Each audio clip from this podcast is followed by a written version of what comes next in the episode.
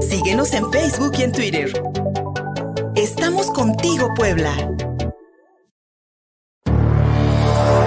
Entrevista.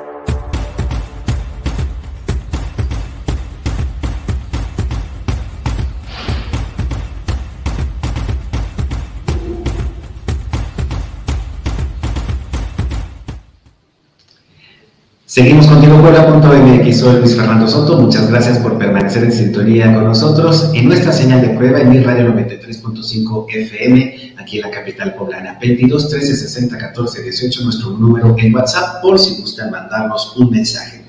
En el marco de la acción global para el acceso al aborto legal y seguro, en los últimos días en esta capital poblana y en las principales ciudades del país, hemos visto movilizaciones de colectivas feministas y particularmente ayer aquí en la capital poblana se, presentó, se presentaron las memorias del Parlamento Abierto sobre derechos sexuales reproductivos y aborto legal, un firme recordatorio para las y los legisladores poblanos sobre los compromisos que pactaron hace ya casi un año después de la toma del Congreso en Puebla y también para armonizar las leyes poblanas con la jurisprudencia de la Suprema Corte de Justicia que declaró inconstitucional criminalizar a las mujeres o las personas gestantes por interrumpir el embarazo. Para hablarnos de estas memorias y de la lucha que mantienen las colectivas feministas, le agradecemos mucho que se conecte con nosotros a través de, de videollamada a Cintia Ramírez. Ella es vocera de Redefine Puebla, una red de jóvenes y mujeres activistas dedicadas a promover y defender y difundir los derechos sexuales y reproductivos. Cintia, muchas gracias por acompañarnos esta mañana. Buenos días. Hola, buenos días. Muchas gracias por la invitación ti, a Gus. Eh, es un gusto poder estar aquí compartiendo un poco sobre pues lo que ha sucedido, ¿no?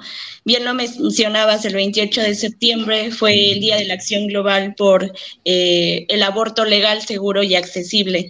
Entonces esto siempre deja un precedente en la lucha histórica que se ha tenido por el acceso al aborto. Si bien sabemos que el aborto en Puebla solamente existe a través de cuatro causales, pues el aborto es algo que que ha antecedido a la lucha y más allá de que esté en un poder legislativo, pues la gente, las, las mujeres, las personas con capacidad de gestar, pues han abortado.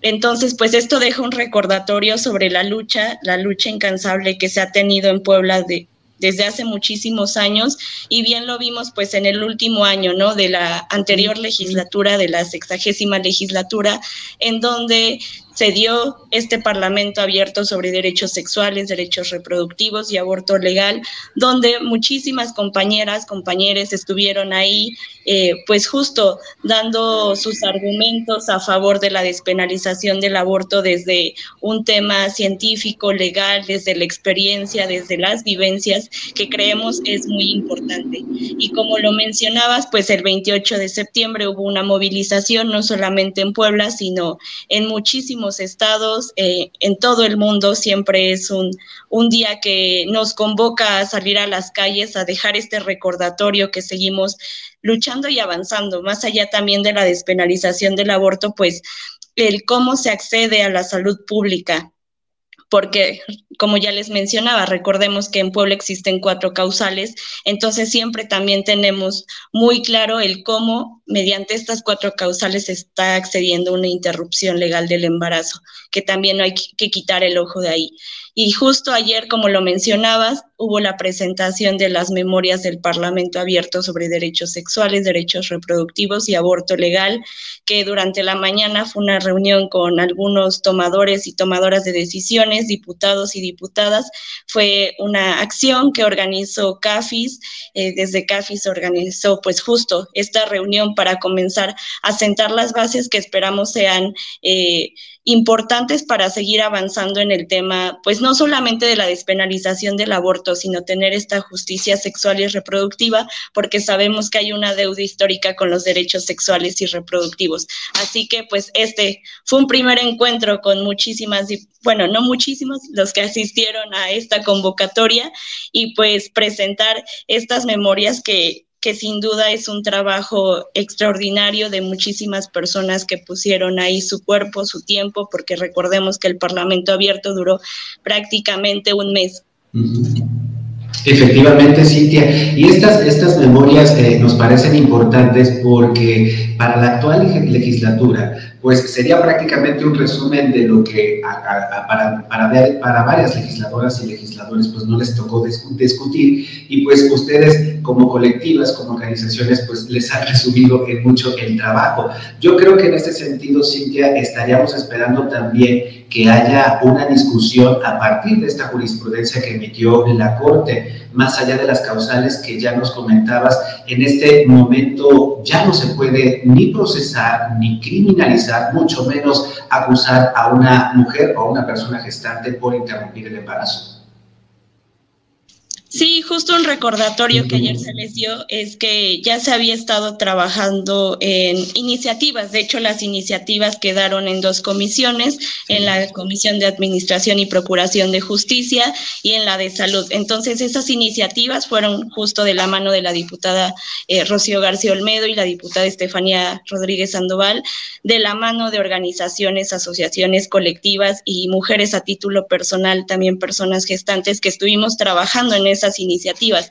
Entonces, claro, ya hay un precedente, ya hay iniciativas ahí que son más actualizadas, ya se toman en cuenta muchísimas otras cosas y claro, con la resolución de la Suprema Corte de Justicia, pues ya no hay debate, ¿no? Lo mencionábamos ayer, ya el debate no es si aborto sí o aborto no, sino más bien si a las personas, a las mujeres, se les va a seguir criminalizando por decidir sobre sus propios cuerpos. Entonces sí, ya tiene que haber otro tipo de debate, lo decíamos cuando estaba el debate justo en la Suprema Corte de Justicia de la Nación, que esperábamos que esos debates pues pues bajaran a los estados, al poder legislativo, aunque todavía lo hemos complicado, pero creo que ese es un trabajo que estamos dispuestos a hacer las activistas, les activistas, eh, las organizaciones colectivas y asociaciones para poder eh, acompañarles en esto, ¿no? Porque es una ruta de incidencia social, de incidencia política y nosotros tenemos en cuenta que no solamente es la despenalización en el tema legislativo, sino también un tema de despenalización social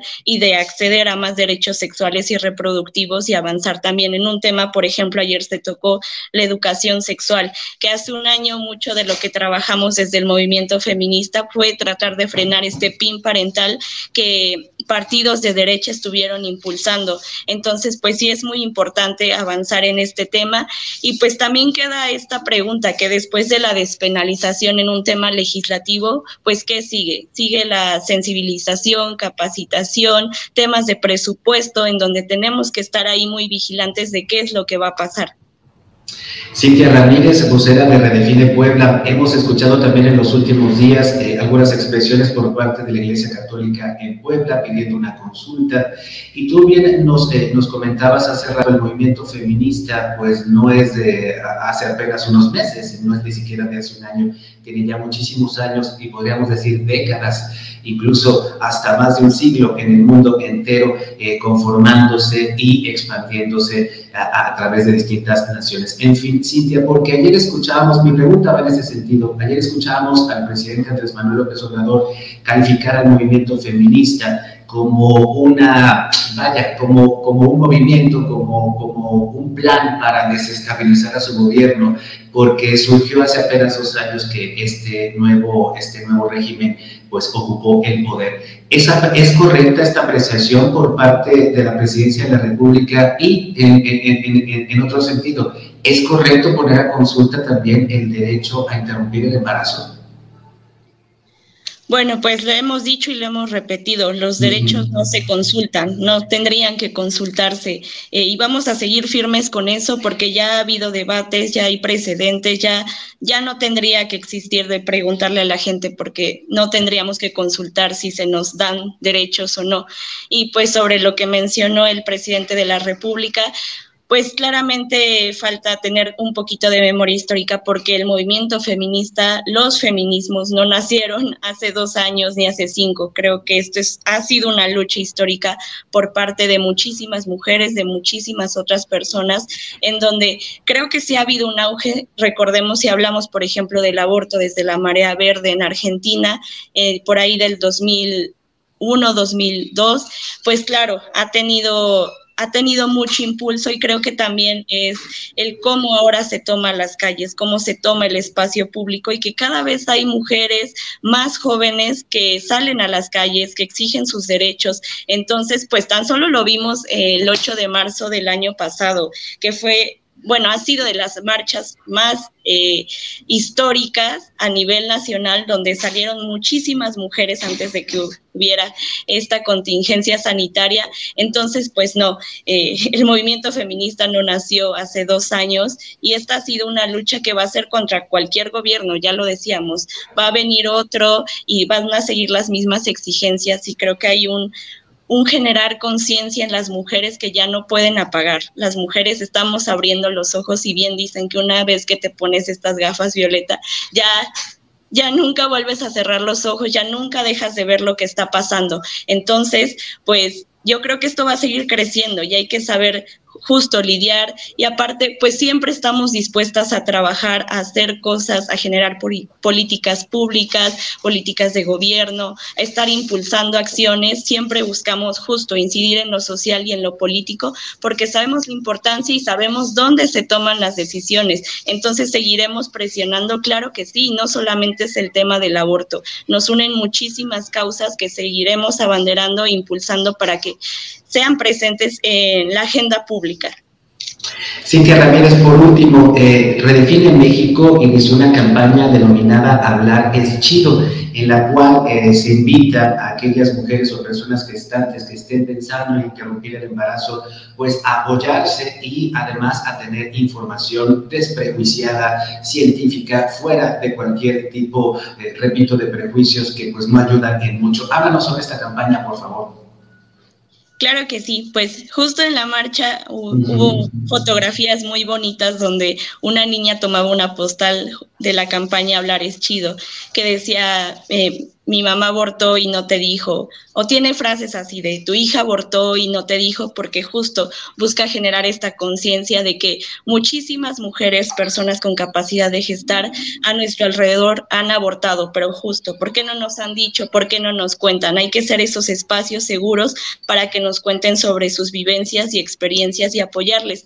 Hablando un poco de la criminalización, eh, mencionábamos el tema de que las mujeres que deciden abortar, las personas con capacidad de gestar que deciden abortar, siempre están seguras de sus decisiones, pero las que lo hacen dudar es todo lo que gira a su alrededor, ¿no? La criminalización por parte de su familia, de sus amigos, de sus parejas, etcétera. Entonces buscamos justo romper como esas barreras, estos estigmas y hablar es chido bien una campaña digital, pero también estaba pues sumada a una campaña en el espacio público, donde hacíamos conversatorios, hicimos varios hace un año, hace año y medio antes de que estuviera la pandemia, por eso dejamos un poco esos eventos pero hicimos uno en la UAP, en la Facultad de Derecho y Ciencias Sociales, que fue como de los primeros eventos donde se habló sobre aborto.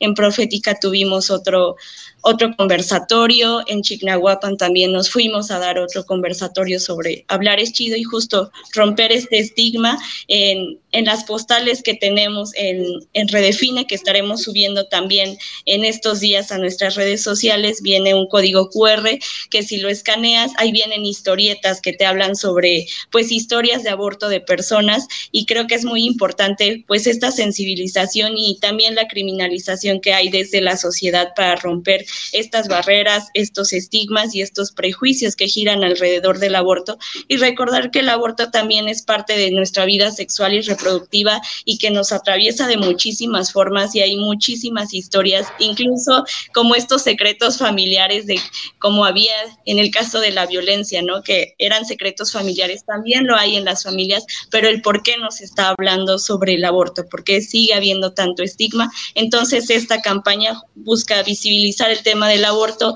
como algo normal, algo que ocurre eh, cotidianamente en la vida de muchísimas mujeres y personas con capacidad de gestar. Así que pues seguiremos impulsando esa campaña desde nuestras redes sociales y esperemos muy pronto retomar los conversatorios de forma presencial. Mientras tanto, pues más información en hablar, es chido.mx para que, como bien dice Cintia, rompamos los prejuicios, los convertamos en empatía y sobre todo en conocimiento de carácter científico, desprejuiciado, que es lo que necesitamos prácticamente en muchos ámbitos de la vida social de nuestro país. Cintia Ramírez, muchísimas gracias, vocera de Redefine, y pues ojalá que no sea la última vez que nos podamos conectar. Gracias. Muchas gracias por la invitación y claro que sí, aquí estamos para cualquier cosa. Un saludo a todas, a todos, a todes y cualquier cosa, pues están, estamos en las redes de Redefine Puebla y pueden contactarnos para cualquier duda, preguntas. Si quieren alguna plática, taller, conferencia, pues ahí siempre estamos a la disposición de seguir hablando sobre estos temas que son muy necesarios. Arroba Redefine Puebla, así los encuentran en Twitter. Muchísimas gracias, Cintia. Hasta pronto. Gracias también. Gracias. Gracias también a todas y todos ustedes por seguir en, sintonía con nosotros. Vamos a hacer una pausa. Estamos en nuestras transmisiones de prueba en Mi Radio 93.5 FM y por supuesto en nuestras redes sociales. Contigo Puebla.mx. Regresamos. Envíanos un WhatsApp al 22 13 60 14 18. Estamos contigo, Puebla.